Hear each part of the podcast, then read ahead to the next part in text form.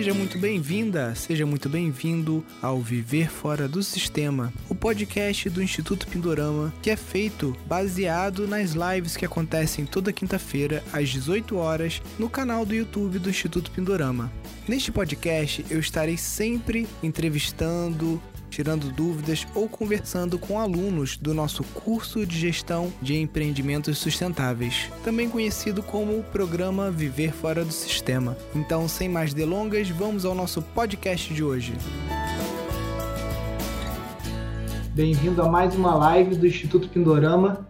Toda quinta-feira, às 18 horas, a gente entra aqui para estar tá conversando com algum aluno do nosso curso Viver Fora do Sistema né, o programa Viver Fora do Sistema. E na live de hoje, a gente vai estar tá falando sobre um tema bem interessante.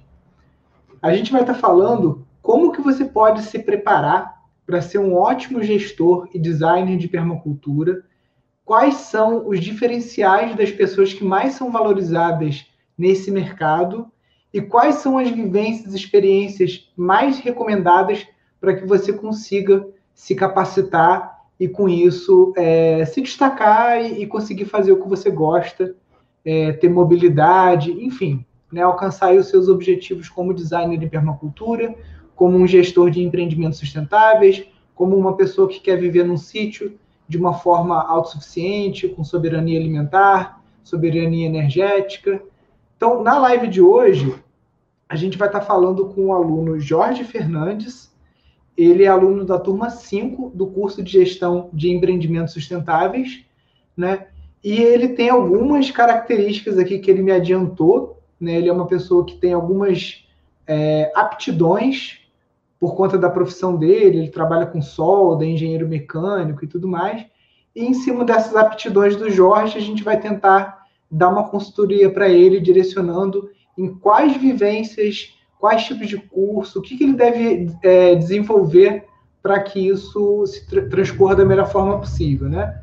Então, deixa eu dar boa noite para o pessoal, boa noite para o Matheus, para o Bruno, para a Débora, para a Neide, para o Cássio, Dirce, o Danilo, que foi aí entrevistado na semana passada, a Ana, a Fernanda, obrigado aí a todos vocês aí pela audiência mais uma vez.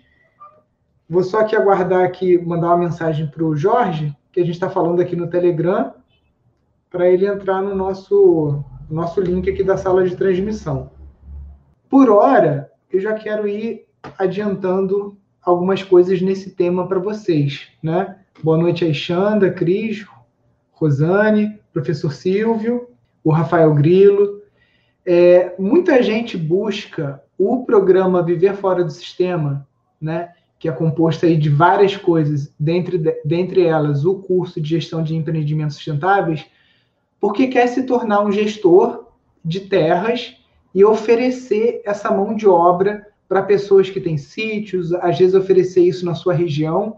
Né? Tem, tem gente que mora em áreas que tem é, muitas propriedades rurais, então você pode, às vezes, estar tá, tá gerenciando uma, duas, às vezes até mesmo três propriedades dentro da sua cidade fazendo um bom planejamento com as ferramentas que a gente aborda lá durante o nosso curso, né?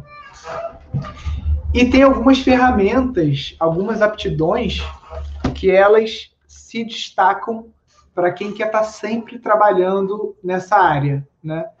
E a primeira delas, que é que eu vejo que tem uma grande, grande demanda mesmo, é o bom designer em permacultura. Então, aquele cara que ele consegue desenvolver uma boa aptidão de leitura da paisagem e ele consegue é, ler qual é a aptidão daquele terreno, entendeu?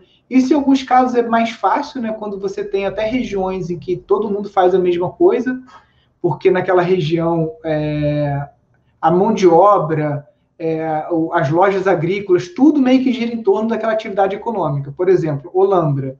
Em Olambra, tudo gira em torno de cultivo de flores, né? Tem regiões que tudo gira em torno do cultivo de soja ou de gado leiteiro, né? Lógico que aqui dentro do nosso curso a gente vai justamente falar sobre modelos de negócios diferentes que você soma e o somatório desses modelos de negócio traz para o pequeno agricultor para aquela pessoa que está num sítio é, que às vezes não produz muito, né? Esse somatório traz a soberania que ela precisa, né? Para entre safras, porque a gente sabe que nem tudo é constante, né? Até mesmo os grandes plantadores de soja, eles têm entre safra, tem hora que o valor da commodity, né, no caso deles que trabalham com isso, está lá embaixo. É, muita gente acompanha as brincadeiras na internet com o tomate, né? Tem uma época que o tomate está tão caro que o pessoal fica mandando meme no WhatsApp do tomate chegando em carro forte, né? Carro de valores. Aí tem hora que o preço do tomate está tão baixo que não vale nem a pena o cara colher. O cara mete a roçadeira em tudo, né? Ou manda na picadeira, porque não vale a pena ele mandar aquilo para mercado, né? Então, se você está trabalhando em cima de monocultura ou em cima de uma coisa só, uma hora ou outra você vai se quebrar, entendeu? Não tem jeito. Por isso que a gente sempre fala aqui no Instituto Pindorama para você diversificar as suas frentes. E aí, pessoal, então a primeira aptidão que eu sugiro que vocês desenvolvam é essa aptidão de fazer uma boa leitura da paisagem e de saber implementar as técnicas da permacultura para você conseguir identificar as zonas e setores, é, conseguir colocar os elementos com eficiência dentro do croquis que você está fazendo ali. O croquis é uma linguagem mais técnica, mas é como se fosse um desenho ou um mapa do seu sítio. Então, ali você vai desenhar os elementos: galinheiro, biodigestor, é, uma bacia de evapotranspiração, uma agrofloresta, horta. Você vai colocar as zonas. Até no, na última live a gente fez isso em cima de uma foto ali que o Danilo é, compartilhou com a gente, né, do sítio que ele tem lá, que são acho que 18 mil hectares, se não me falha, 18 mil metros, se não me falha a memória, né? Ó, acho que o Jorge já está aparecendo por aqui. Já apareceu. Deixa eu colocar ele aqui. Deixa eu botar meu fone aqui também para eu conseguir ouvir ele. Opa, Jorge. Ó, vou, vou ler um pouquinho aqui o perfil do Jorge o Jorge é aluno da turma 5 do nosso curso de gestão de empreendimentos sustentáveis, né? Ele tem 60 anos, é engenheiro mecânico, engenheiro de soldagem, inspetor de solda. O Jorge ele sabe trabalhar com drywall, com navegação, né? Acredito que seja navegação de embarcações, né? Ele não tem terra e não acredita que tem condições de ter terra no futuro próximo, né? Então, as perguntas que o Jorge mandou para a gente foram justamente como se preparar para ser um bom administrador de permacultura, ou seja, como se tornar um profissional que ele seja requisitado por donos de sítio, né, para poder estar é, tá trabalhando com isso. Ele quer indicação de possíveis cursos é, que ele possa fazer com pouco, pouco investimento, porque ele não tem como investir muito em cursos. Quer saber quais são as vivências, experiências no campo que são recomendadas para ele é, e me pergunta se eu tenho alguma ideia de como são os contratos que são feitos com administradores é, que queiram trabalhar como gestores de sítio, né? Então, em cima disso, a gente vai estar tá aí é, trabalhando um pouco aqui o perfil do Jorge, que eu tenho certeza que é muito é a, é a realidade de muitos de vocês que não têm terra, não querem comprar terra, não têm condições de comprar terra, mas querem mudar para o campo e querem estar trabalhando como gestor, como bioconstrutor, como agrofloresteiro, né? Jorge, eu apresentei um pouquinho você, né? Falei do teu perfil. Eu achei algumas, algumas aptidões bem interessantes é, que você tem, né? E como você já é engenheiro mecânico, trabalha com drywall, com madeira, com eletricidade, eu queria começar a live falando que você já tem é, muitas das aptidões para entrar em um mercado que está em plena expansão e que todo mundo tem é. necessidade, que tem sítio, que é justamente a parte de bioconstrução, né? A, a questão da construção das casas ecológicas, né? Isso me interessa muito. A gente, a gente recebe quase que toda semana e-mails de pessoas que querem contratar o Instituto Pindorama para ir no sítio delas construir. Só que o Instituto Pindorama não é uma empreiteira, o Instituto Pindorama é um instituto de educação. Né? Certo. E aí, o, o que, que a gente faz? É, a gente criou esse portal aqui, que é a Rede Pindorama, e a gente pede que os nossos alunos que têm aptidões se cadastrem lá, criem um perfil no banco de talentos, e toda vez que a gente recebe um e-mail de alguém que fala assim, ah, eu quero construir uma, um hotel, eu quero construir uma casa, é, eu quero fazer uma, uma, um salão um alojamento, alguma coisa no meu sítio, a gente fala, olha, entra na rede Pindorama, busca algum profissional que tem ali perto de você. E você, Jorge, eu vejo que, pô, noção de drywall, né? É, de engenharia mecânica, eletricidade. Eu ouso falar que você com um, um, você perguntou quais as vivências que você precisa, né? É. Você já acompanhou, você já acompanhou uma, uma obra do zero, subindo da fundação ao telhado? Então, de res, residencial não, só galpão. Só galpão, né? Mais industrial, né? É. Só Entendi. industrial. A parte residencial, eu vejo, assim, é, parte, mas nunca do, do zero, que eu gostaria imensamente de ver. Entendi, entendi.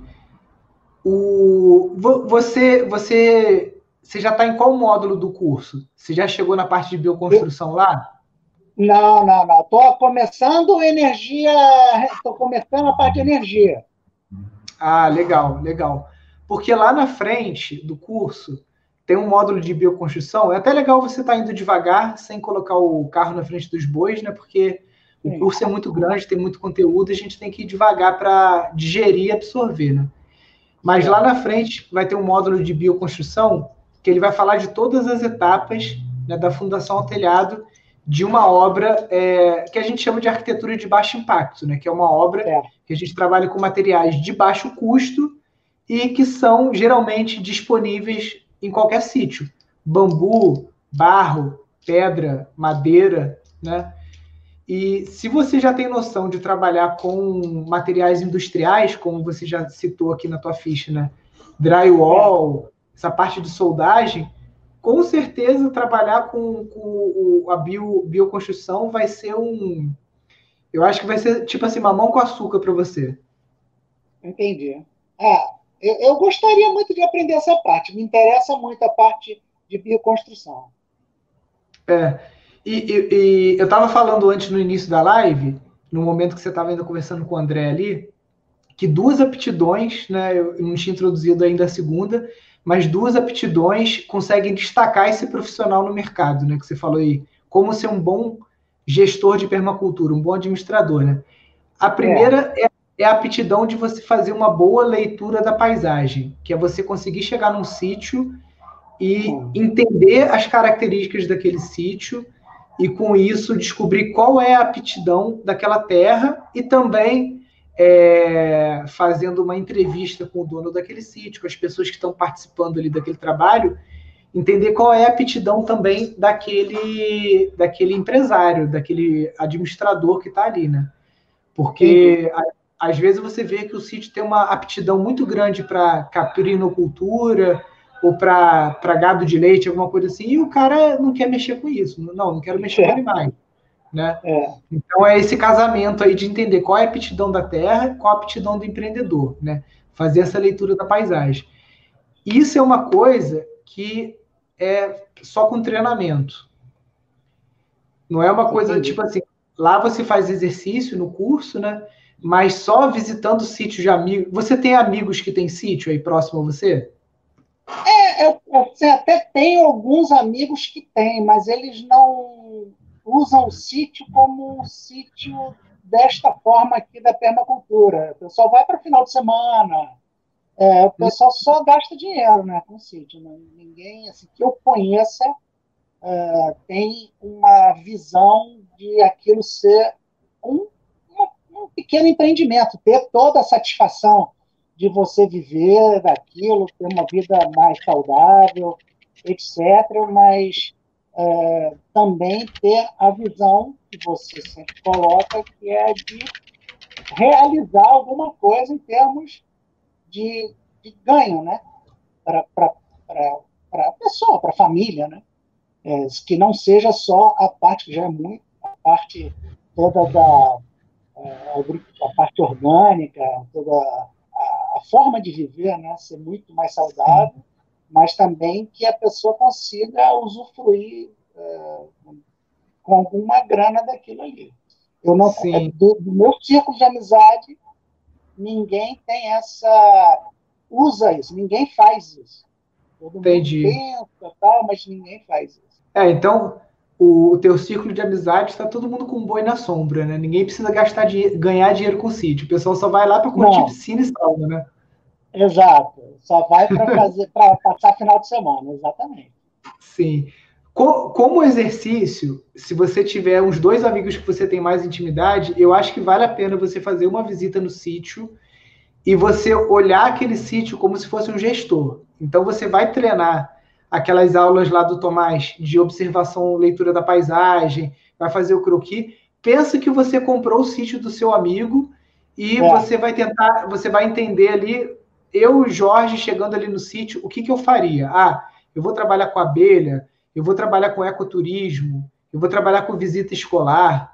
É, o sítio tem muita fruta, eu vou fazer uma agroindústria ali para fazer geleia, ou fazer alguma conserva, barrinha desidratada. Então faz esse exercício com, sei lá, dois, três sítios, quantos você puder, porque quanto mais você treinar esse teu olhar, mesmo que em situações hipotéticas, mais próximo você vai chegar de se tornar um bom gestor de empreendimentos sustentáveis e ser reconhecido no mercado como, como isso. Entendi. Entendeu? É, eu tenho uma, assim, uma visão, eu tenho um olhar bem é, treinado para algumas coisas, né? É, eu consigo identificar algumas coisas. Eu, assim, eu sempre estou olhando para longe, eu estou sempre vendo as coisas distantes, eu estou é, eu, eu, raramente vou num lugar que eu não saiba, ah, aqui nasce sol, ali põe sol, ali, ou seja, o vento maior vem dali, verificar a parte toda de inclinação de árvores e, uhum. e mato, e seca. Assim, isso tudo eh, me chama muito a atenção. Eu tenho paciência para ver isso e gosto de olhar essas coisas. Então, Sim. pode ser que eu que eu consiga ter uma visão boa a respeito desse assunto.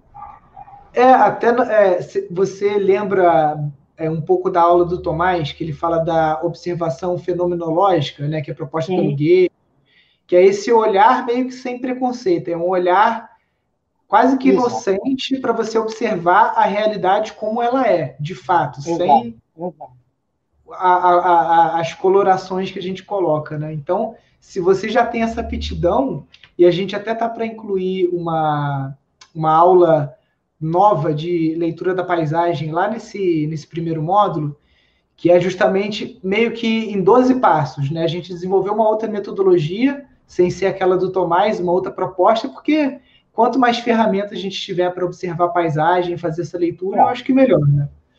Também acho. É, eu, e... eu, eu acho que eu consigo eu, além disso aí, eu, além da parte de navegação, eu faço, fiz navegação, ou seja, eu voava também de Galeg, ou seja, eu tenho, eu tenho uma. Assim, eu gosto de observar coisas, eu, isso faz parte de mim assim, desde pequeno, então, desde muito novo.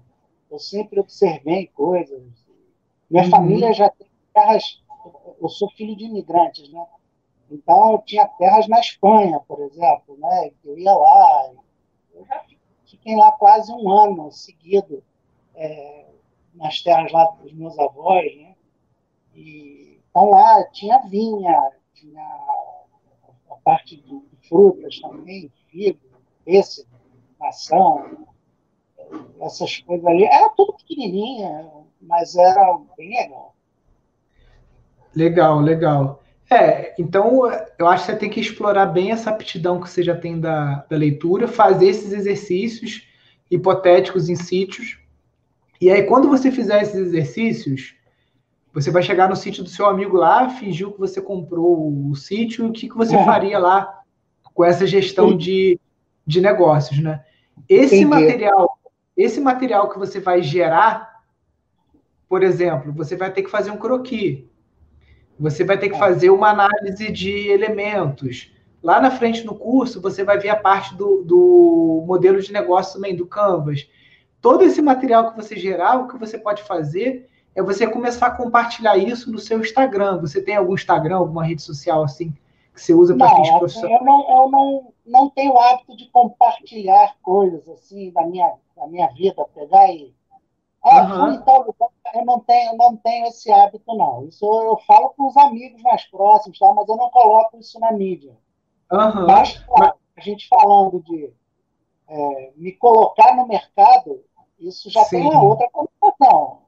É, você claro, pode até criar um.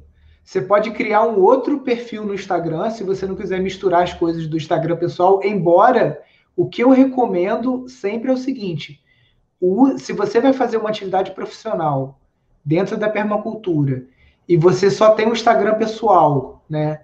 É, por exemplo, você não tem sítio. Quem tem sítio, a gente recomenda o cara criar um Instagram lá, por exemplo, como a é. gente já teve aqui, é, o, é, o sítio Zoom Zoom, que é o pessoal lá de Búzios, eu, eu a, a, a Agrofamília Florestal, aí é o Instagram do, do espaço.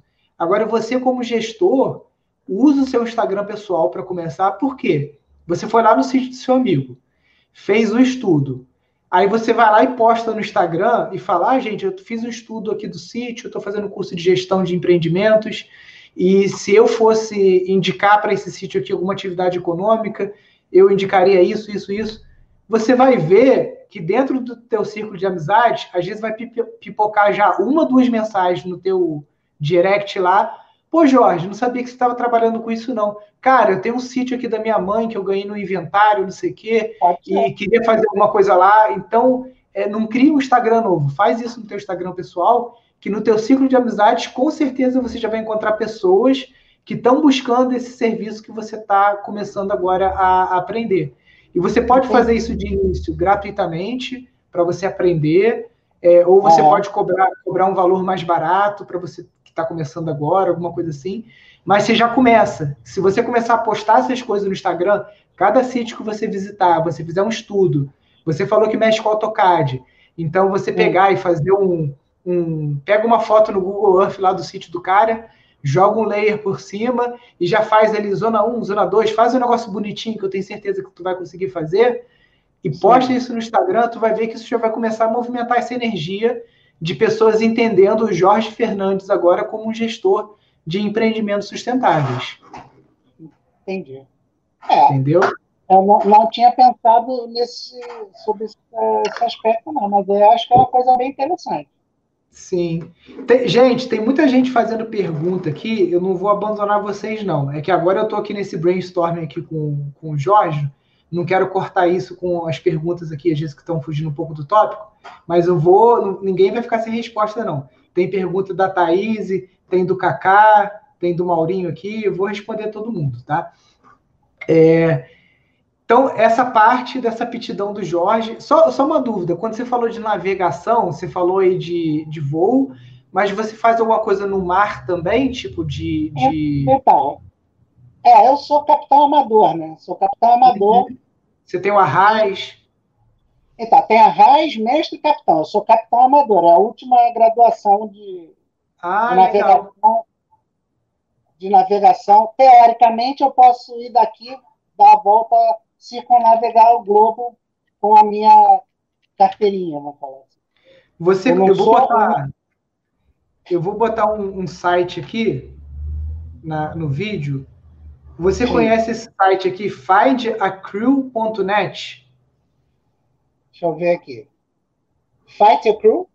Find a Crew, se você traduzir, é encontre uma, uma tripulação, né? Encontre uma, uma tripulação. Esse, esse site aqui, quem me apresentou foi o Francis e a Raquel. Eu, eu já até escrevi um artigo sobre eles lá no nosso blog, Ver Fora do Sistema.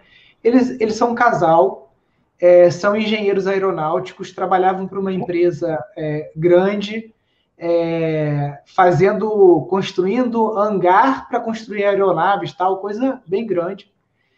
Só que eles estavam se matando. Findacrew.net? .net. Tá. Eles estavam ali trabalhando na cidade, moravam aqui no Rio, e tipo assim, aquele trabalho que você já conhece, né? Se matando de trabalhar, enchendo a cara final de semana para se entorpecer um pouco e esquecer a, o estresse, a coisa do dia a dia. Viram que estavam se matando com isso, e aí descobriram essa história da vida náutica, fizeram o curso, tiraram a raiz. É, na verdade, antes disso, eles fizeram um plano de transição, né? Eles é, venderam apartamento, se mudaram para um apartamento menor, próximo ao trabalho, venderam o carro, então ia para o trabalho a pé, se mudaram tipo a kitnet, juntaram uma grana que eles, eles queriam comprar um veleiro e dar a volta ao mundo aí de veleiro. Só que antes de investir na compra do veleiro, eles falaram assim: bom, vamos fazer um test drive, né? E aí eles encontraram esse site, Find a Crew, e lá você pode se oferecer como voluntário em alguma embarcação. E é, é, não existe coincidências, né? Eles foram navegar, foram ser tripulação de um barco que era de uma ONG ambiental e os é. caras estavam é, fazendo trabalho com permacultura. Então, nessa, nesse trabalho voluntário que eles estavam fazendo como tripulação desse barco, dessa ONG, eles descobriram a permacultura. E aí eles direcionaram a viagem deles todas para conhecer espaços de permacultura. Então, eles foram em espaços de permacultura na Itália, é, é, na Espanha, foram na Indonésia, Tailândia, tipo assim, estavam tirando meio que um ano sabático para conhecer é, coisas e acabou que eles descobriram a permacultura no meio desse ano sabático e aí mudaram todo o plano de viagem só para visitar espaços de permacultura, né?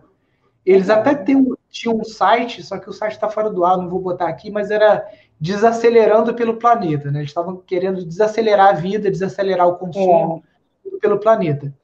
Então, para você que navega, você falou assim, quais tipos de vivência você me recomenda, Nilson? Não sei se você trabalha hoje, se você pode tirar férias, como é que está a tua situação, mas você pode buscar. Freelancer. Você freelancer, né? É. Então, se você meio que manda na sua agenda, é, uma coisa que a gente descobriu aqui no, no Pindorama, é, a gente tem pessoas que são amigos do Almir Klink, né? Que ele tem um espaço é. é ali em Paraty, né?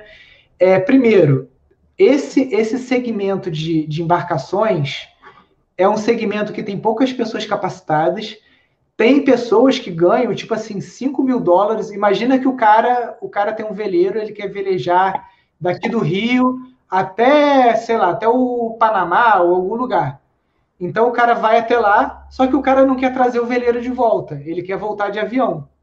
Sim. Então tem pessoas que são pagas para trazer o veleiro de volta. E o cara ganha, às vezes, é. uma viagem dessa 5 mil, 10 mil dólares, né? Então é para quem está nessa transição de vida, está buscando coisas, é uma coisa interessante. Outra coisa, você que é engenheiro mecânico, que trabalha com elétrica, existe muita demanda de se instalar é, energia alternativa nas embarcações.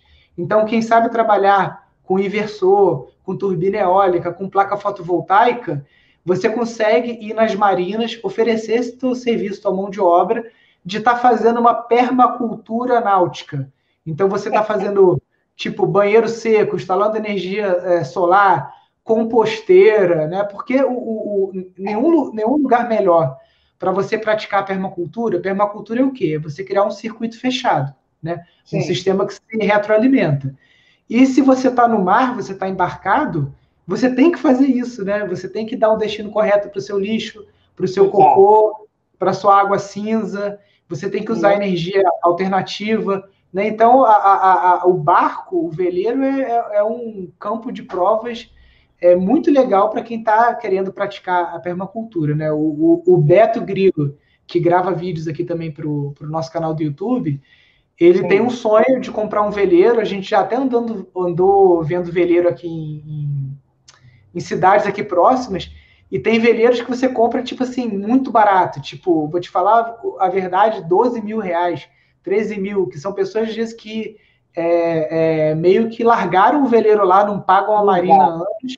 Tá largado lá, você só tem que pegar a embarcação, reformar ela, e aí você já pode fazer essa reforma de uma forma permacultural, né?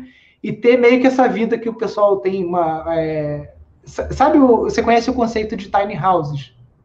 Sim. É o pessoal que mora em casa sob rodas ou em trailer e tudo mais.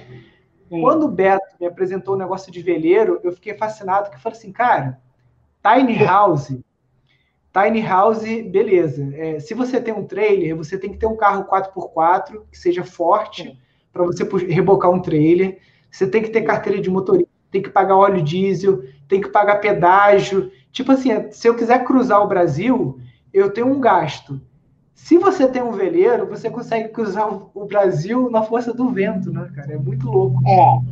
O gasto é muito menor. Tem outros gastos, mas o gasto é, é, em termos de combustível, com certeza, não tem dúvida nenhuma. Mas a manutenção também não é uma coisa é, é. Assim, barata. Mas, no meu caso, eu consigo fazer muita coisa. Eu consigo fazer muita coisa. Assim, eu cuido da manutenção minha, assim, de muitas coisas, né? Que uhum. até assim, a minha bicicleta é bicicleta de estrada, né? Então eu, eu faço muita coisa nela, troco rolamento, faço uma série de coisas, é, porque senão é caro. Esses negócios são muito caros, né? Então eu consigo me virar bem. Né? Aquele assunto que eu mandei uma mensagem para você no primeiro módulo que o Tomás uhum. deu, que eu falei que eu fiquei emocionado porque eu me encontrei muito naquilo que ele falava. Né? Porque, na realidade, essa visão de você tentar fazer as coisas, não ser o dono da verdade e, e assim, fazer um negócio que você não sabe de jeito não quebrar tudo, não é isso. Mas você tentar fazer coisas, tentar ser mais autossuficiente, tentar fazer as coisas, ou seja, sair desse paradigma de ser especialista, né, e se tornar uma pessoa generalista, isso foi sempre a minha visão, né? Eu, eu sempre olhei por esse lado, que eu sempre gostei de saber fazer as coisas, saber de se me largarem num lugar no meio do nada, eu sabe ter noção de para onde ir, como fazer, é, ver mais ou menos os caminhos da água, fazendo o seu para poder é, me virar, sobreviver, né? Ou seja, saber Sim. como andar, como, como sair dali, como fazer as coisas. Sempre é. achei isso. E a permacultura, na verdade, ela, ela, você falou do sobreviver, né? Tem o pessoal que é da linha do sobrevivencialismo, né? Mas a permacultura, ela não vem trazer só a sobrevivência, ela vem trazer a soberania, né? Porque você Exatamente. você consegue produzir alimento, produzir energia, construir sua casa, fazer manutenção. Se você quiser, como a gente está falando dessa coisa de navegação, de tudo, se você quiser ser nômade, até sem barco, né? Eu estava até aqui, deixa eu compartilhar de novo aqui a, a, a tela do, do Find a Crew, né? É, é, um site em inglês, gente, mas tem como usar aquele tradutor do, do navegador, né? Mas é, aqui já é uma oportunidade para quem quer começar a brincar com isso, né? No caso do, do, do, Jorge, como ele já tem aí uma puta experiência, várias aptidões, inclusive é, é capitão, né? Ele me perguntou quais vivências ele ele eu recomendaria para ele fazer. Eu acho que com certeza a hora que pudesse oferecer essa, esse empréstimo de, de permacultura para um navio, entendeu? E já tentar oferecer, cara, eu quero. É, você falou que estava assistindo o módulo de energia alternativa, né? Então você viu ali um pouco de energia eólica, energia solar, tudo isso. É, às vezes você oferecer isso para um cara de barco, aí tu já vai ter uma experiência ali de aplicar a permacultura num barco, né? E com isso você vai, vai aumentando o teu portfólio de serviços que você consegue oferecer como um, um permacultor, um gestor de empreendimentos sustentáveis. Né? É uma coisa muito interessante, sabe? É, adequar a permacultura nas as possibilidades de permacultura para navegação. Isso é uma coisa Sim. interessante. Nunca, não pensei a respeito disso aí, mas é uma Sim, coisa você legal. falou de você falou de bicicleta, já passou aqui pelo Pindorama um casal que estava aplicando a permacultura em bicicleta. Os caras andam de é. bicicleta pelo, pelo Brasil todo, chega numa cidade, já já a bicicleta de bambu toda diferente, então onde para, é. o pessoal já para para ver, já quer saber, já quer ajudar, quer oferecer casa para o cara ficar, é, e aí o cara já ensina a fazer um pão, ensina a fazer uma composteira. Então, tipo assim, de você aplicar essa permacultura de uma forma nômade, usando ela como um canivete suíço que está no teu bolso. E se você tem casa, se você tem sítio, se você tem só uma bicicleta, se você não tem nada, você tem só uma mochila, você consegue usar essa permacultura, esse todo esse conhecimento em qualquer lugar que você vá, qualquer situação. Se te largarem no sítio, você consegue se virar. Se te largam lá no centro, no centro de Madrid, você vai conseguir se virar, porque você é um permacultor. É isso mesmo. Essa, é, é, essa foi sempre a minha visão, só não sabia o nome. só, só, não ligava o nome à pessoa, mas Sim, essa foi igual, sempre a minha visão. Igual eu, já estava no sítio fazendo as coisas, não sabia que existia permacultura, e aí quando o João Roquete me apresentou, eu falei, caramba, aquele negócio que eu estava fazendo tem um nome, tem um livro que ensina, tem metodologia, e eu estou fazendo tudo errado. Deixa eu começar de novo aqui, né? E aí, com o é. método, a gente vai para tudo de novo, né? Voltando aqui para as vivências, a gente falou da tua vivência, de você oferecer essa leitura da paisagem para os sítios dos amigos. A gente falou de trabalhar embarcado. E uma terceira coisa que eu queria te recomendar, como você é um cara que tem base de elétrica, de drywall, de tudo, você é. buscar buscar sítios lá no site da Rede Pindorama, deixa eu botar de novo aqui na tela, é, buscar sítios que estejam fazendo bioconstrução. Sim. Entendeu? Por exemplo, um, um, a gente está dando consultoria para uma ecovila lá em Bueno Brandão, que é a ecovila é Semen... Bueno Brandão é, é, é, ali fronteira de Minas com São Paulo. Ah. Ela é pé, cara, peraí, deixa eu ver aqui até o mapa, porque ela é perto de uma cidade conhecida ali. Peraí, Bueno, bueno Brandão. Esse pessoal de Bueno Brandão, eles estão começando a fazer uma. a construir as casas da Covila, fazer alojamento, né, fazer uma série de coisas. É, e eles vão começar agora a obra do zero. Então, você pegar alguém da rede Pindorama ali, que está começando, e estou dando só um exemplo aqui, mas é, o que, que eu aconselho? Já, a, aquela, aquele e-mail que você mandou falando das aptidões que você tem, eu vou, é. vou entrar aqui no, no, site da rede Pindorama. Você pode chegar aqui e faça um cadastro, e aí você Sim. se cadastra aqui em banco, banco de talentos. E você fazendo o seu cadastro aqui no, no, no, no banco de talentos, eu vou entrar aqui no, no, no perfil de alguém, você consegue exatamente falar todas essas suas características aí. Ó. Deixa eu entrar na Thaís aqui, que a Thaís está tá até assistindo a live aqui. Ó. Ó, a Thaís hoje ela está em Nova Friburgo, né? As conquistas dela. Moça, ela tem, o curso moça que postou no, lá na, aqui no, no Telegram, ela postou isso, que, ah, pessoal, se inscrevam lá na, isso. banco de talentos tal. Eu, esse final de semana eu devo me inscrever.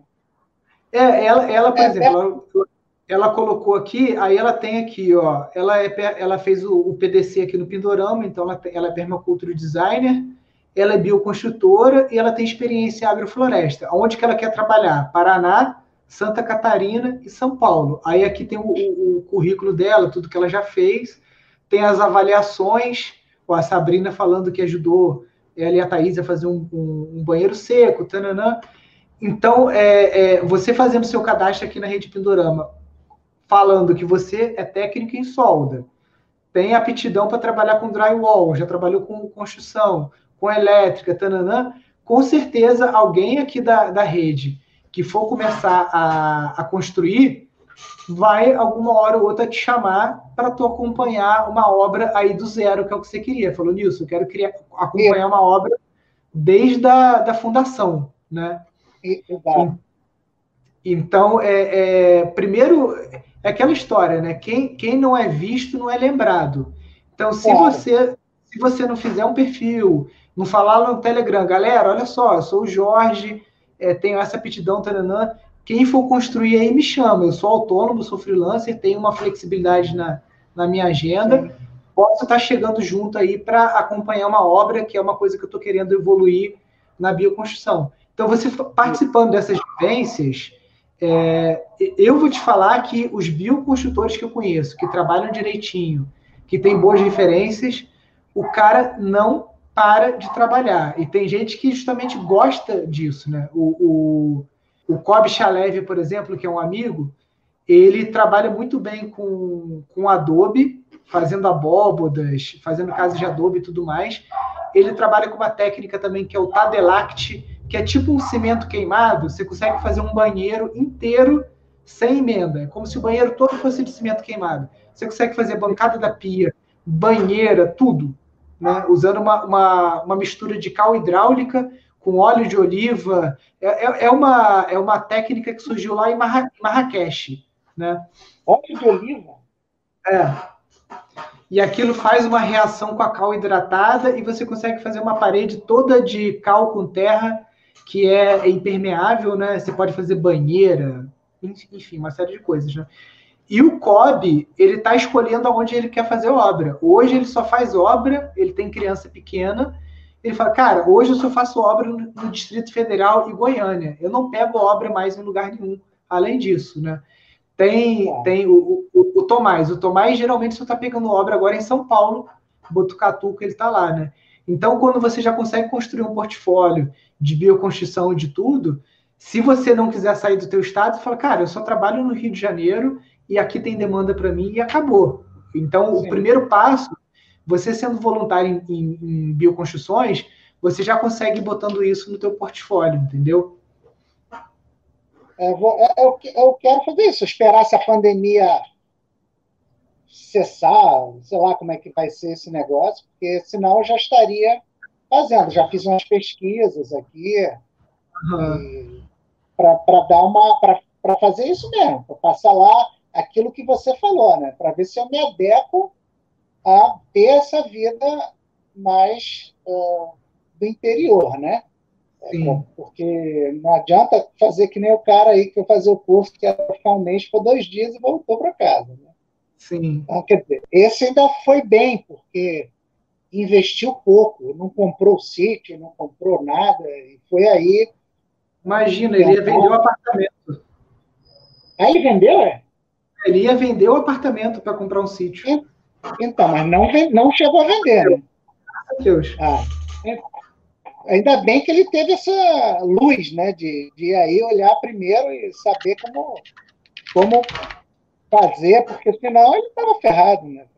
É. Então, é, é, o que eu pretendo. Eu pretendo é, fazer essas coisas assim para poder me, ver se eu me adapto. Agora, eu moro sozinho, quer dizer, para mim é, é tranquilo em termos de sozinho, assim, ficar sozinho não é uma coisa que me aflige, né? Que uhum. eu já estou acostumado. Agora, o negócio é. Agora, com a pandemia, além de sozinho, assim, sai muito pouco, né? Por causa da, do risco aí, sai muito pouco. Uhum. Uma, duas vezes na semana. Então, eu acho que eu me adapto bem. Eu sou meio camaleônico, né? Eu me adapto bem às coisas. Uhum. Não tem muito, muito problema de adaptação, não. Que é uma boa característica do, do permacultor, né? Aquela, o, o décimo segundo princípio, né? Responder rapidamente às mudanças né, de forma criativa, que é esse poder de resiliência de você se adaptar em qualquer tipo de situação, né? É, eu tento me adaptar a qualquer tipo de situação. Eu não sei se eu sou muito veloz em, em responder as coisas que eu normalmente eu costumo pensar nas coisas, planejar um pouquinho e não sair fazendo de qualquer forma assim, porque acabo perdendo tempo, acaba não ficando uma coisa é, de acordo com o que deveria ficar, né? Então eu prefiro Sim. fazer uma coisa um pouco mais lenta no sentido de não começar imediatamente, pensar um pouco sobre aquilo para ter um mínimo de planejamento, né? Uhum. E não parar no meio do caminho por falta disso ou falta daquilo. É o que eu vejo mais, né? As pessoas começam a fazer uma coisa e, ah, não tenho não sei o quê. Aí, aquele dia que ele pensou em fazer aquilo já foi perdido porque eu não sei o que ah, não, não, deixa ele progredir, né? Isso aí eu, eu, falo com a minha esposa sempre, né? Que quem quer dá um jeito, quem não quer fica dando desculpa, né? Aí dá um monte de desculpa. O, o e, e se você não consegue fazer o, o excelente agora, o ótimo, faz o bom, faz o que está ao seu alcance, entendeu? Como, até é, voltando aí para o teu caso, se for, pô, Nilson, agora, nesse momento de pandemia, de isolamento social, eu não posso participar de mutirão de bioconstrução. Agora, uma coisa que você pode começar a fazer quase que imediatamente. Você pode pedir autorização para um desses amigos seus que tem sítio. Você vai lá sozinho, Sim. o celular, com o teu caderninho, você vai meditar lá, vai fazer a leitura da paisagem, todo aquele exercício que o Tomás propõe. Isso é uma Sim. coisa que você não vai em contato com ninguém. Você vai, que, que é até o que eu indico, porque seguindo ali os passos da, da permacultura, o primeiro passo é a leitura da paisagem, né? E como é. você ainda está nesse, nesse primeiro módulo, eu te meio que te desafio, te faço essa proposta de a primeira provocação para o Jorge é Jorge, vai no sítio dos teus amigos aí que só curtem sauna e faz esse exercício, leitura da paisagem, faz o zoneamento, finge que o sítio é seu, o que, que você faria lá, Entendi. qual o modelo de negócio, e aí você posta isso depois lá no nosso grupo do, do Telegram. Daqui a seis Entendi. meses, sei lá, a hora que sim. o isolamento social diminuir, que a coisa estiver mais frouxa, sim, sim. A, a, gente mesmo aqui no Pindorama vai voltar com os mutirões, é, vai estar tá voltando com essas coisas. Você acha que está no Rio, pelo que você falou, né? Eu estou no Rio. Então, eu aí pra... Eu fui aí, Friburgo, tem 15 ou 20 dias, até perguntei se poderia fazer uma visita, mas acho que uma uhum. moça respondeu que não estava podendo no momento. Eu fui em Muri, uhum. na realidade. Muri ou Muri. Lumiar? Que tem uma churrascariazinha, tem uma churrascaria beira de estrada é ali. Muri. Muri. Então, fui lá em Muri e passei um dia assim, né? Fui de moto, fui de moto, fui passear de moto. E aí passei um dia e, e aproveitei para perguntar, né? Uhum. E já vi outros lugares, mas nenhum lugar está aceitando visita nesse momento. É, a gente mesmo lá, a gente está aproveitando para fazer obra, porque como a gente sempre, final de semana com curso, nunca conseguia parar para fazer manutenção mais é, estrutural assim, nas edificações. Né? Então, às vezes eu nem estou lá, estou na cidade, estou viajando, mas quando a gente voltar, você está aqui do lado, você já viu que é bem pertinho, né? A gente está a 30 minutos de Muri, né? Então é, é tranquilo para você para dar uma acompanhada aqui também no, no que está rolando aqui do Pindorama, tudo, Eu dar uma gostaria muito. Gostaria Legal. Legal, Jorge. Pô, Jorge, quero te agradecer aí, fazendo uma amarração, a amarração assim da nossa conversa, né? É, é, as sugestões para você é, se, isso, se tornar um, um, bom gestor, né? Praticar a leitura da paisagem, que é, é um dom que você falou que já nasceu com isso, esse dom de observar. É, postar os exercícios que você fizer nos sítios dos seus amigos no seu Instagram, para já começar a criar essa imagem do Jorge, do Jorge gestor de empreendimentos. É, e no pós, pós-isolamento social, é, eu, eu, se fosse capitão, gostaria de encontrar uma embarcação para tentar implementar a permacultura lá, e você pode criar um perfil lá no Find a Crew, falando, cara, ó, mexo com elétrica, esse tempo você pode ir, ir trabalhando, é, vendo, se aprofundando como que instala um sistema de energia solar, como que trabalha um inversor, como que trabalha energia eólica, como que faz uma composteira é, de apartamento, porque a realidade do apartamento é quase a mesma realidade é. de um barco, né? Para você oferecer, falar, ó, quem quiser aí é, me receber embarcado, eu vou dar uma, uma tunada aí no teu veleiro com a permacultura. Né? E, isso é um diferencial, isso é um diferencial. Sim. sim. E, a, e a questão da, da bioconstrução, que você, pô, já tem uma porrada de aptidão aí muito boa para isso. Com certeza, na hora que a gente estiver recebendo gente aqui, já vou te avisar para você vir acompanhar aqui a, a construção das tiny houses e tudo, ver se dá uma mão para gente. E, Anota é, aí. Anota sim. aí que você tem que me avisar, hein? Não, eu vou avisar lá no grupo do Telegram. E com isso você vai desenvolver as aptidões para você conseguir é, é, é, ter as habilidades específicas para conseguir trabalhar nas bioconstruções. Né? Faz o teu perfil também lá na rede, né, para a galera tá. te acompanhar por lá também. Tá bom. Show? Então, é, Jorge, obrigado pela tua participação. Eu vou continuar aqui na live fazendo, respondendo as perguntas agora do pessoal. Se você quiser continuar acompanhando, é só entrar lá no YouTube lá também. Tá bom. Não, já estou aqui no YouTube, aqui estou tentando não olhar, mas está difícil. Show. Obrigadão, querido. Um abração. Um abraço, tudo de bom. Obrigado, Nilson. Valeu, tchau, tchau. É, eu vou respondendo as perguntas até de baixo para cima, porque teve uma pergunta interessante aqui. É, falando sobre da Fernanda, né? O que, que a legislação fala em relação a pessoas que não têm formação em arquitetura ou engenharia oferecendo esse tipo de serviço? Eu vou até. Eu, eu gosto de falar desse assunto, porque eu até esses dias recebi uma ameaça né, de uma pessoa no Instagram que iria denunciar o Pindorama para o Conselho de Arquitetura e Urbanismo. Né? Então, eu vou te fazer uma pergunta, Fernanda. Qual capacitação tem o pedreiro e o carpinteiro que você contrata? Você pede o diploma dele do Senai, do SESI, de algum centro de formação? Quando você contrata um bombeiro hidráulico, ele te prova através de diplomas que ele sabe todas as normas técnicas de solda de cobre, de trabalhar com CPVC? Não, né? Então, o, o, o bioconstrutor, ele está tão apto a construir uma casa como o pedreiro, entendeu? Não tem... É... Ah, para construir uma casa, o pedreiro tem que, no mínimo, ter feito o curso técnico em edificações, ele tem que ter um CREA, não tem isso. A gente sabe que 85% das obras no Brasil são feitas sem arquiteto e com autoconstrução, as próprias pessoas construindo. Né? Essa é a realidade do Brasil. Então, eu não estou falando aqui de projeto, tá, gente? Estou falando de construção. Então, para construir, infelizmente, no Brasil, no, a realidade é essa. não estou falando que é bom, que é ruim, estou falando que, o que é a realidade. Então, uma pessoa que faz um curso de bioconstrução, de bioarquitetura, pratica, levanta uma casa e tem boas referências, é a mesma coisa que um pedreiro que tem boas referências, na minha opinião.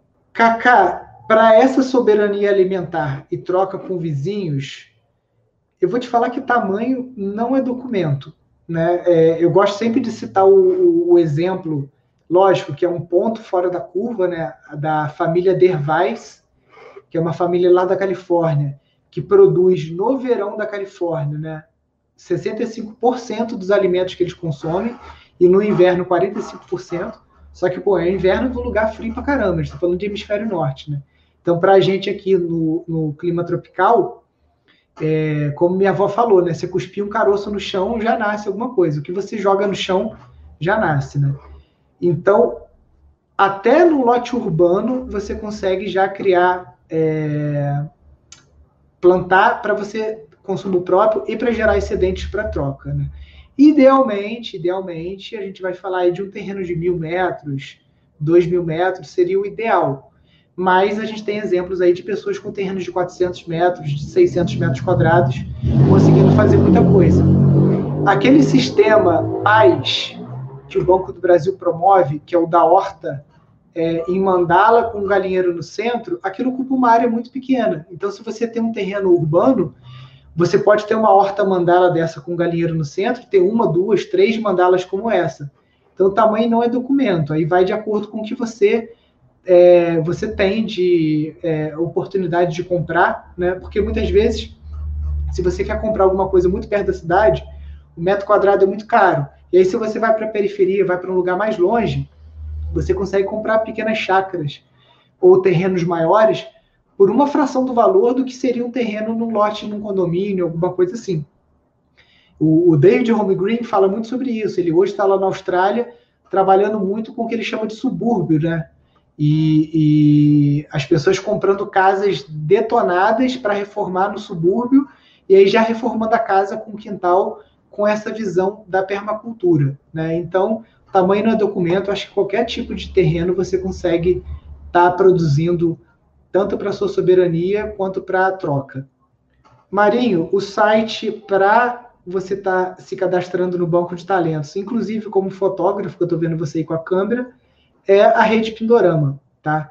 Muitos sítios querem, às vezes, justamente um fotógrafo, alguém que saiba um pouquinho de audiovisual, para fazer um book fotográfico do sítio, para botar no Instagram, ou para produzir vídeos, né? Então, qualquer tipo de mão de obra, ela é bem-vinda ali no banco de talentos. Uma ecovila pode ser um empreendimento? Quais os requisitos? Essa ecovila lá que eu citei em Bueno Brandão, eles estão tentando, deixa eu até tirar esse fone agora, eles estão tentando justamente desenvolver modelos de negócio na ecovila para a subsistência dos casais que vão morar lá. O projeto da Ecovila Sementeiros são oito famílias, né? Algumas têm filhos, outras são só casais, outras pessoas são solteiras, mas é o, o formato que está iniciando. Então, a Ecovila não é que ela seja um empreendimento, mas a Ecovila precisa ter empreendimentos para a subsistência das pessoas que estão morando ali. Porque senão fica como Ecovilas que a gente tem notícia, né? Que são muito próximas a São Paulo. O cara mora na Ecovila, mas ele sai todo dia para trabalhar na cidade, porque a Ecovila não tem esse tecido social, não tem o viés de cooperativismo, e aí ela é ecovila só no nome. Na verdade, é um condomínio ecológico. Nada er errado com isso, mas aí não vamos queimar o termo, né? Ecovila, ela tem o aspecto comportamental, ela tem um design social por trás. Se não tem o design social por trás, é um condomínio ecológico. Então vamos dar nome certo para as coisas. Se as pessoas ali da, daquela ecovila não têm é, contato uma com as outras, elas não desenvolvem empreendimentos coletivos, elas não fazem compras coletivas, não trabalham juntas, me desculpa, não é ecovila, é um condomínio ecológico. Né? Para não ficar queimando o termo também, né? porque senão a gente fica desgastando os termos sustentabilidade, sustentável. Hoje em dia tudo é sustentável. Né? A Coca-Cola bota um rótulo verde é sustentável. O empreendimento sustentável ele tem que estar dentro da Ecovila como um tecido, o principal tecido social da, da Ecovila. Vou dar outro exemplo, os kibbutz lá em Israel, né? É, o que, que, acontecia antes, quando as comunidades, os kibbutz, eles eram mais isolados, longe dos grandes centros, o tecido social era super forte. A partir do momento que as pessoas, o kibbutz está próximo de um grande centro, sei lá, Tel Aviv, aí as pessoas saem para trabalhar fora do kibbutz, aí começa a gerar até uma, uma disparidade, né? Porque algumas pessoas por exemplo, um médico que está no kibbutz e ele trabalha em Tel Aviv, ele tem um salário de 5 mil dólares. Aí o cara que está lá todo dia na Ecovila, no kibbutz, plantando, botando comida na, na mesa de todo mundo, inclusive daquele médico que está trabalhando fora e ganhando 5 mil dólares, se ele tem uma necessidade, vou dar um exemplo aqui, por exemplo, o cara está precisando trocar de celular, né? O cara que está ali responsável na Ecovila por plantar os alimentos. E o médico que ganha 5 mil dólares também está precisando trocar de celular. Dentro das regras dos kibbutz mais raiz ali, roots, o médico e o cara que está ali todo dia na agrofloresta, na estufa ali, eles têm a mesma ordem de prioridade para trocar de celular, porque o, o, salário do médico ele entra dentro da Ecovila. Então, embora o médico tenha o poder de compra, se ele quiser, a hora que ele quiser ir na esquina, comprar o iPhone mais bam bam bam, último modelo, ele tem que aguardar a ordem de prioridade que está lá dentro do consenso da Ecovila. Né? Isso aí a gente está falando de uma coisa muito evoluída. É, as pessoas que moram em kibbutz já têm isso muito entranhado na, no, no, no, sangue, né? já vivem é, essa realidade há gerações, né? é um povo muito unido. Então é mais fácil a gente estar tá falando de uma realidade como essa é, para o pessoal que já tem essa vivência. Né? Imagina você, ah, eu tenho uma ecovila, o salário de todo mundo entra num caixa único e aí cada um tira aquilo que realmente precisa, né? Sem luxo, sei lá, o que é necessidade. O, o, porque tem necessidade, tem desejo, né? Então são coisas muito subliminares, é, é, é, que, enfim, né? Cabe do julgamento ali daquele coletivo. Então eu vejo que a Ecovila sim precisa ter empreendimentos. Ela não precisa ser um empreendimento. Tem muita gente que faz da Ecovila um empreendimento imobiliário para enriquecimento rápido. E aí eu já acho isso errado. Ah, eu vou comprar um terreno, vou lotear, vou fazer uma ecovila, e aí você não se preocupa com nada dos preceitos da ecovila, e a ecovila é um empreendimento imobiliário para você que está ali comprando o, a terra, loteando e ganhando dinheiro com isso. Né? Então tem que tomar cuidado, porque geralmente essas experiências não dão certo. Ó, o Luciano aqui está falando que o pai dele faleceu, aí meus sentimentos, Luciano, é, e deixou um sítio para ele. Ele chegou a plantar e criar peixe. Ele quer tocar o projeto, mas não tem como morar lá. São quatro horas de viagem, né? É bastante significativo. Luciano, eu acho que melhor do que caseiro, porque caseiro, cara, essas relações de trabalho, elas são sempre muito desgastantes, entendeu? E se a gente aqui que está trabalhando com permacultura, com ecovila, com utopia, eu acho que a gente tem que propor novos, novas relações de trabalho, entendeu? Então eu acho que você poderia buscar não um caseiro, mas pensar numa pessoa para ser um parceiro seu nesse teu sítio, entendeu?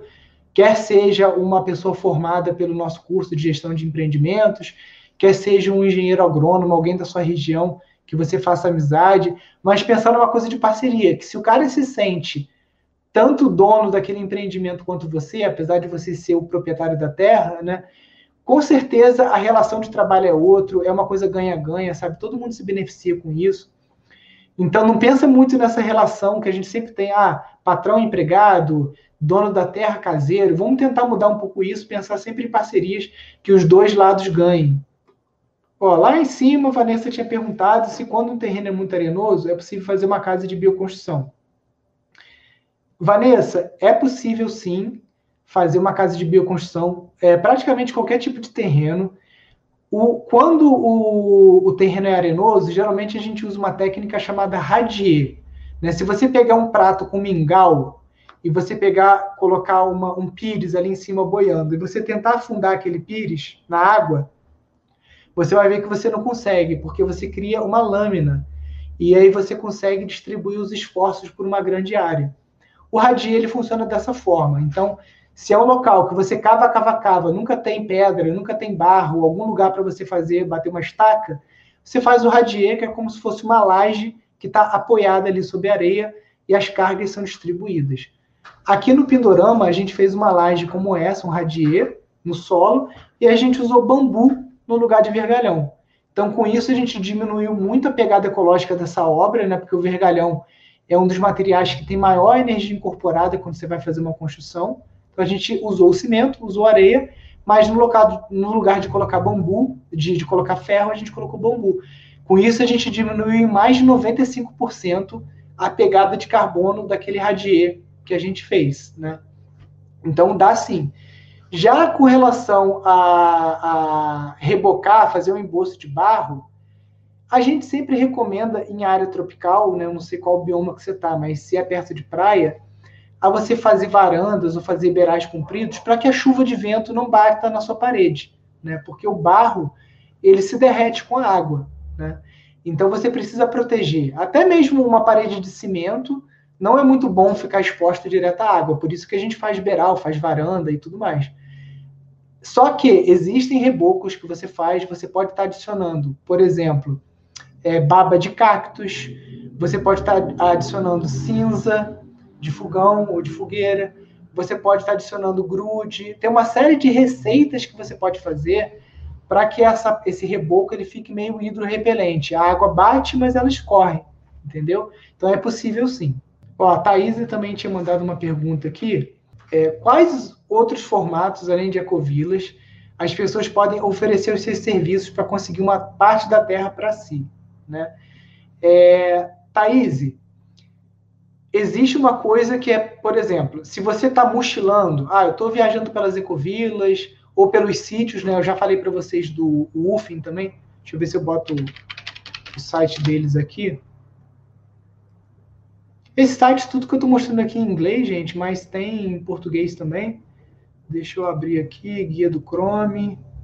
Ó, esse aqui é o site do UF, né? É, aqui você troca quatro horas de trabalho por hospedagem e alimentação em fazendas orgânicas, tá? Tem o UF em Brasil também. É, esse aqui que eu, o site que eu caí aqui acaba que é o site gringo, né? Enfim. Então, para você só trabalhar e, e, passar o tempo tudo mais, sem ter o, o, uma posse da terra, alguma coisa assim, tem o UFIN, tem a Rede Pindorama, tem o WordPackers, tem vários sites. É, já no formato de você fazer uma troca de, de, serviço por uma parcela de terra, isso você pode fazer através de contratos de arrendamento de longa data, por exemplo, de 10 a 20 anos. Você vai construir uma casinha ali de bioconstrução e você tem um contrato de 20 anos. Então, do, durante 20 anos, você tem o direito de uso daquela parcela de solo que você arrendou e daquela casinha que você está construindo ou que já existe. Né? Então, você tem contrato de meieiro, você tem contrato de arrendamento. São vários instrumentos que você tem que são comuns até em, na zona rural, né? Para você ter a garantia de que você vai poder ficar naquela terra e usar e é, poder cultivar e fazer o seu empreendimento ali. Agora, quando você conhece um gato, você não pede ele em casamento à primeira vista, certo? Primeiro tem, vai conhecer, aí tem o primeiro beijo, aí tem o namoro, aí tem o noivado, aí tem o casamento. Então, você não conhece a pessoa, você já não vai propor de cara para ela um contrato de arrendamento de 20 anos, né? Que isso é uma. Você está queimando etapa, né? Então, primeiro você vai lá, começa a visitar o sítio, ver se você tem é, afinidade com aquelas pessoas que vão ser seus vizinhos por um bom tempo, né? Ver se aquela pessoa é confiável, se ela não vai te meter o pé na bunda, e aí você vai ter que correr atrás na justiça dos seus direitos ali de arrendatário, enfim. Né? Aí dor de cabeça tem um monte. Então, é, do mesmo jeito que você namora, noiva, casa com a pessoa e daqui a pouco você está pedindo divórcio. Acontece, gente. Então, em qualquer tipo de contrato, de relação de trabalho, de relação de parceria, tem parcerias que duram a vida inteira. Eu conheço gente que se casou, começou a namorar com 14 anos, noivou, casou, e que tem casamento de 20, 30 anos. Como tem gente que namora, noiva, fica um tempão, aí casou, dá merda, o cara separa. Né? Então, são coisas da vida, ser humano é assim. E essas relações, principalmente em ecovilas, né, você envolve direito de terra, você envolve dinheiro, trabalho coletivo, a pessoa que trabalha mais do que a outra, capacidades diferentes. Então, é um balaio de gato que a capacidade, a probabilidade de dar problema é muito maior do que num casamento só, por exemplo, né? O casal que casa e que tem negócio junto, a probabilidade de dar problema também é maior, porque vocês são sócios e vocês são casados, né? A mesma coisa na Ecovila, porque vocês são sócios e meio que são, são meio casados, entre aspas, porque vocês têm posse coletiva da terra, tem trabalho juntos, tem uma série de coisas ali emocionais, de uma carga emocional de trabalho diário, de convivência diária. Então, eu recomendo sempre ir bem devagar nessas empreitadas aí. Ó, uma pergunta aqui. Juan, é, a, a, a, Constituição brasileira diz que o lote rural mínimo tem 20 mil metros, são 2 hectares, tá? Sítios menores do que 20 mil metros, tem que tomar cuidado. Ah, chácara de 5 mil metros. Já não é propriedade rural, é propriedade urbana e aí tem pagamento de PTU, muitas das vezes, tá? Então, cuidado, porque às vezes você compra o que você acha que é um sítio e aí daqui a pouco você recebe um carnê de PTU para pagar, e muitas vezes pelo tamanho da área, esse PTU pode não ser muito barato, tá? Mas é isso aí, o lote mínimo rural são 20 mil metros. Como funciona a documentação em ecovilas? Kerley tem mil tipos de projetos diferentes, de possibilidades, né? Você pode, por exemplo, Ecovila Turmalina, né, que é a Thaís, que está aqui né, com a gente aqui também, a Thaís morou lá um tempo na escola Waldorf, lá em Paudalho, perto de Recife. A Ecovila, é, a Ecovila Vila Verde Turmalina, eles optaram pelo caminho mais longo, mais caro, que é o desmembramento total. Então, eles aprovaram o loteamento na prefeitura, cada pessoa tem o, a sua escritura individual daquela parcela de terra, né? É o caminho mais demorado, mais moroso, mais tudo que você imaginar. Só que muitas pessoas só sentem segurança de entrar num, num projeto de ecovila com, não, eu quero, eu quero a parte que me cabe do meu latifúndio aqui, eu quero uma escritura individual, quero uma coisa assim. E aí, isso tem os seus prós e contras. Vou falar dos dois extremos, né? Falei desse extremo da, da Vila Verde Turmalina, que é o caminho mais demorado, mais caro, mais tudo. O caminho mais fácil, você compra o sítio em nome de uma associação ou de um clube. Então, o CNPJ é dono da terra. Não é a Kerley, não é a Tânia, não é a Thaís que são donos da terra. O, o, o CNPJ é dono da terra, tá? E a Kerley, a Thaís, a Tânia, eles são sócios desse clube, ou eles são associados àquela associação sem fins lucrativos. E aí, você tem vários instrumentos para você garantir que cada pessoa possa ter o direito de uso da terra para construir uma casa, o direito de sair da ecovila na hora que quiser, e aí ter uma, uma, um gatilho, um instrumento para você ser ressarcido daquela cota que você colocou ali, ou daquela construção que você fez, né? Isso aí é um caminho bem grande, não dá para eu te explicar isso rápido. Eu te aconselho você voltar aqui nas lives do Pindorama, é, você entrando no canal do YouTube, é, tem lá os encontros passados. Tem uma live que eu fiz com o Ricardo, que foi só em cima de Acovilas, e a gente explorou bastante esse assunto de documentação, de personalidade jurídica. Né? Eu não sou advogado, não sou especialista nisso, mas é uma coisa que eu gosto de estudar, então o pouco que eu sei eu compartilhei nessa live, tá? Gustavo, o proprietário de um sítio, ele paga uma taxa chamada ITR. E isso até é uma, é uma, uma distorção muito grande que tem ainda na, na no sistema tributário brasileiro, né? Porque é, eu lembro que quando eu vim morar aqui no sítio, 10 anos atrás, o meu ITR era 10 reais. Então a gente tem um sítio de 50 hectares e a gente paga uma taxa de 10 reais por ano. Né? É uma taxa muito pequena. Então, é aquela coisa do, do, do, do equilíbrio. Né? O, tem uma aluna nossa, ela está ali na Raposo Tavares, ali em São Paulo. E ela tem um sítio muito grande. A cidade foi chegando, foi chegando, foi chegando um dado momento, o plano diretor colocou o sítio dela dentro de uma zona urbana e ela recebeu um carnê de IPTU de R$ 23.800. Né? E aí o que, que ela fez? Ela desmembrou o terreno, a parte que dava frente para o asfalto ela desmembrou, e aí ela parece que ia vender para um supermercado, alguma coisa assim, e ela ficou com a parte de trás para ver se conseguia caracterizar como um imóvel rural de novo. Né? Então, aí são várias dores de cabeça que pode acontecer também quando a cidade vai chegando muito próxima de uma propriedade rural e você estava todo ano ali pagando 10 reais de terra e feliz da vida, de repente você foi ali, sofreu uma fagocitose ali da cidade e você virou urbano, né? E aí, ou você sofre pressão para vender aquele terreno para um empreendimento imobiliário, para um loteamento, os corretores já começam a te secar ali, te cercar para você vender, né? Ou você tem que ter uma série de rebolation ali para conseguir sair do IPTU e continuar no ITR, né? Tem advogados especialistas em fazer isso. Meu irmão mesmo está trabalhando com um caso parecido com esse. Tem uma amiga minha que é, comprou um terreno até ali em Muri, onde o, o Fernando estava falando, o Jorge estava falando, e o, o, terreno dela é de 50 mil metros, então já é maior do que o lote mínimo o, o, do INCRA, né, que são 20 mil metros. Não, na verdade são 80 mil metros o terreno dela e está como IPTU. Então ela está com uma briga na prefeitura lá, briga que a gente fala, né, disputa jurídica, para voltar a caracterizar aquele imóvel como um imóvel rural e ela sair fora do, IT, do IPTU e pagar ITR. O Luiz está perguntando aqui uma dúvida, né, sobre quando você compra o terreno, faz análise de solo, né, qual o melhor método para trabalhar sem revolvê-lo muito? né? Eu gosto de fazer adubação verde e é, a calagem, ela é aquela glicose na veia ali, né?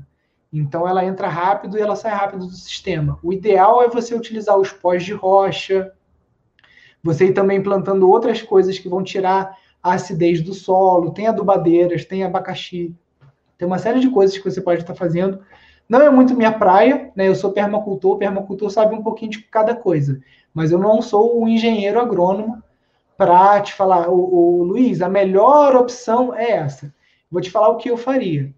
Eu trabalharia com adubação verde, sem dúvida, soluções pequenas e lentas, como a gente faz na, na fala na permacultura. Talvez eu nem entrasse com a calagem, eu entrasse mais com pó de rocha, e iria trabalhando aquele terreno ali para em dois ou três anos eu estar tá com uma terra boa, né? sem pressa. Se você tem muita pressa, você, o, o que eu aconselho é não tentar priorizar fazer receita a partir do, da produção de alimentos no primeiro ano. Você comprou um terreno, você está com pressa de ganhar dinheiro, o tua terra é ruim, tem pouca matéria orgânica, pouco nutriente, muita acidez, muito alumínio. Cara, não vou inventar de querer ganhar dinheiro com produção de alimento agora, esquece. Eu vou fazer adubação verde, vou trabalhar aquela terra com calma e vou pensar outro modelo de negócio. No curso de gestão de empreendimentos sustentáveis, a gente está sempre botando modelos de negócio é, lá. Eu trabalharia, por exemplo, pegando resíduo orgânico de restaurante, fazendo compostagem para fazer terra preta. E aí essa própria terra preta eu já ia usar para melhorar o meu sítio. Eu ia montar um circuito de permacultura para receber escolas e fazer um circuito ecopedagógico. Então eu ia fazer outras coisas enquanto eu estou trabalhando a minha terra para devolver a capacidade daquela terra é, produzir alimentos sem veneno, com qualidade, e trabalhar sempre intercalando ou sobrepondo modelos de negócios diferentes. Tá? É isso que a gente preza aqui dentro da metodologia do Instituto Pindorama. O Alexandre está trazendo uma reflexão legal aqui, né? É, a, o sítio Cultivar, que é vizinho nosso aqui, eu lembro um tempo que eles estavam, ao invés de usando a bandeja de isopor e o PVC, né, aquele filme de PVC, eles estavam usando uma bandeja de mandioca, feita com mandioca, e o plástico de mandioca.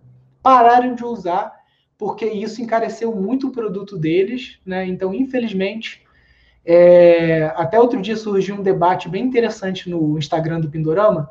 Tem um cara que segue a gente lá, que ele é muito da vertente do ultraliberalismo econômico ele estava expondo o ponto de vista dele falando o seguinte, cara, quando você tem uma, uma, uma desigualdade social muito grande, os pobres vão comprar produtos muito baratos. Esses produtos baratos muitas vezes são produzidos sem ter nenhuma observância de práticas ambientais corretas, de logística reversa, de nada. Né? O cara que é pobre ele vai comprar o produto que é barato, que ele pode consumir. E aquele cara que tem uma condição econômica maior, uma consciência ecológica, ele vai pagar mais caro num produto orgânico que vem numa bandeja de plástico de mandioca, de biofilme de mandioca, porque ele pode pagar. Mas aquele outro cara lá, ele ele está comprando, mal está conseguindo comprar verdura, legume e fruta com veneno convencional, porque ele não consegue pagar. Né? Então eu acho que enquanto a gente não conseguir diminuir essas diferenças de desigualdade social, a gente sempre vai cair nesse problema. O produtor rural ele precisa vender, né? E, é, por exemplo, o produtor rural que vende em mercado, ele não pode simplesmente enrolar numa folha de bananeira, como a gente viu aí viralizando no, no, no Facebook, no Instagram, no WhatsApp, os mercados lá na Tailândia, que lá eles têm uma lei sanitária diferente que permite que o cara pegue um produto, amarre numa folha de bananeira e bote no mercado. Aqui, se eu entrego uma cesta direto para o consumidor, eu posso fazer isso. Eu posso ser zero plástico, zero isopor, entregar direto para o consumidor com uma folha de bananeira seca, com algum tipo de papel craft, papel é, saco de pão. Posso ter embalagem retornável, por exemplo. O cara entrou para o meu clube de entregas de orgânico, eu, ele, o cara já compra duas cestas de Vime.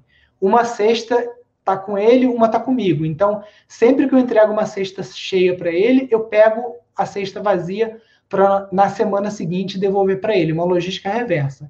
Então, acho que para resolver isso, a gente tem que mudar duas coisas.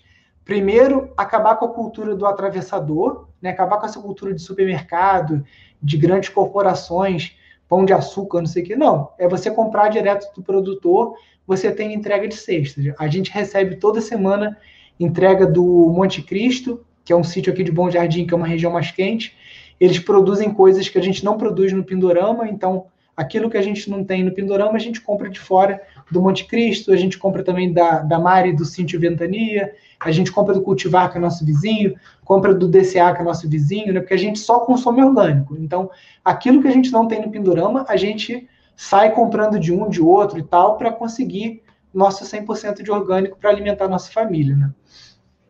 Então, primeira coisa é isso, encurtar a cadeia acabar com os atravessadores, porque o plástico, a embalagem, tudo isso é, a, a, acontece para você aumentar o tempo de prateleira de um produto altamente perecível que precisa ser transportado por longas distâncias ou que precisa ficar muito tempo no mercado esperando alguém comprar. Se o produtor produz aquilo já com uma garantia de compra, através, por exemplo, de um CSA, né, Comunidade de Suporte ao Agricultor, ou algum modelo de entrega, ele sabe que toda quarta-feira ele vai entregar aquele produto, ou toda sexta-feira, ou todo sábado, e ele pode entregar aquilo in natura, sem nenhum tipo de embalagem, né? Então eu acho que é mais ou menos por aí o caminho, diminuir as desigualdades sociais e encurtar as cadeias entre produtor e consumidor. Todo mundo tem a ganhar com isso. O preço diminui, né, para o consumidor, o produtor conhece seus consumidores, entende melhor a demanda de mercado, o que o consumidor está preferindo comprar, o que, que sai, o que, que não sai. Floriano, a gente tem no site do, do, desculpe, no canal do Pindorama no YouTube, um vídeo chamado Como Tratar Bambu. Aí, se você entrar nesse vídeo, é um videozinho curtinho, já vai te dar uma boa noção disso aí. Íris, é, comprar uma terra devastada, eu não vejo com maus olhos hoje. Eu vejo pelo contrário. Você comprar uma terra e você vai ter a oportunidade de praticar a agricultura regenerativa e transformar aquele solo ruim, pisoteado por gado, cheio de samambaia, de indicador de solo ácido, de solo compactado, cupinzeiro, tananã, num oásis verde. Né? É, é, é, o que muitas pessoas optam por fazer. Até porque muitas vezes essas terras degradadas são muito baratas. É, eu compraria um, uma terra degradada, de preferência próxima a fragmentos de floresta, fragmentos de reserva. Eu não, talvez eu não compraria uma terra totalmente degradada num bairro ou numa área que tudo é degradado, né? Porque aí, se você começa a fazer ali uma, um, um policultivo, uma agrofloresta, os bichos todos vão correr para lá e você vai ter dificuldade de colher alguma coisa porque você virou o oásis de alimento para aqueles bichos. Tudo bem também, faz parte, mas se você tiver como comprar uma terra, uma chácara perto de uma área que tenha fragmento de vegetação, fragmento florestal, é melhor por vários motivos, tá? Gente, a gente está chegando aqui uma hora e meia de live.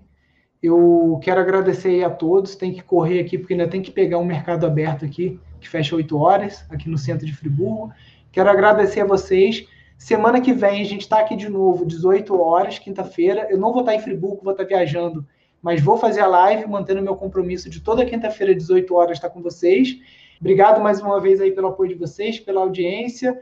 É, alguma dúvida que não tenha respondido, manda depois por e-mail para a gente que a gente vai tentar agora com o estúdio, tá gravando, voltando a gravar vídeos também em cima de dúvidas, e aí mostrando no Pindorama, por exemplo, a pessoa que está com uma dúvida de adubação verde ou de construção, como a gente vai começar com as obras das tiny houses agora em outubro, então a gente vai tentar também gravar videozinhos curtos é, no YouTube para mostrar é, dúvidas que são frequentes, que as pessoas mandam para a gente é, ou no, no e-mail, ou no nosso canal de WhatsApp, nesses, no Instagram também, no direct.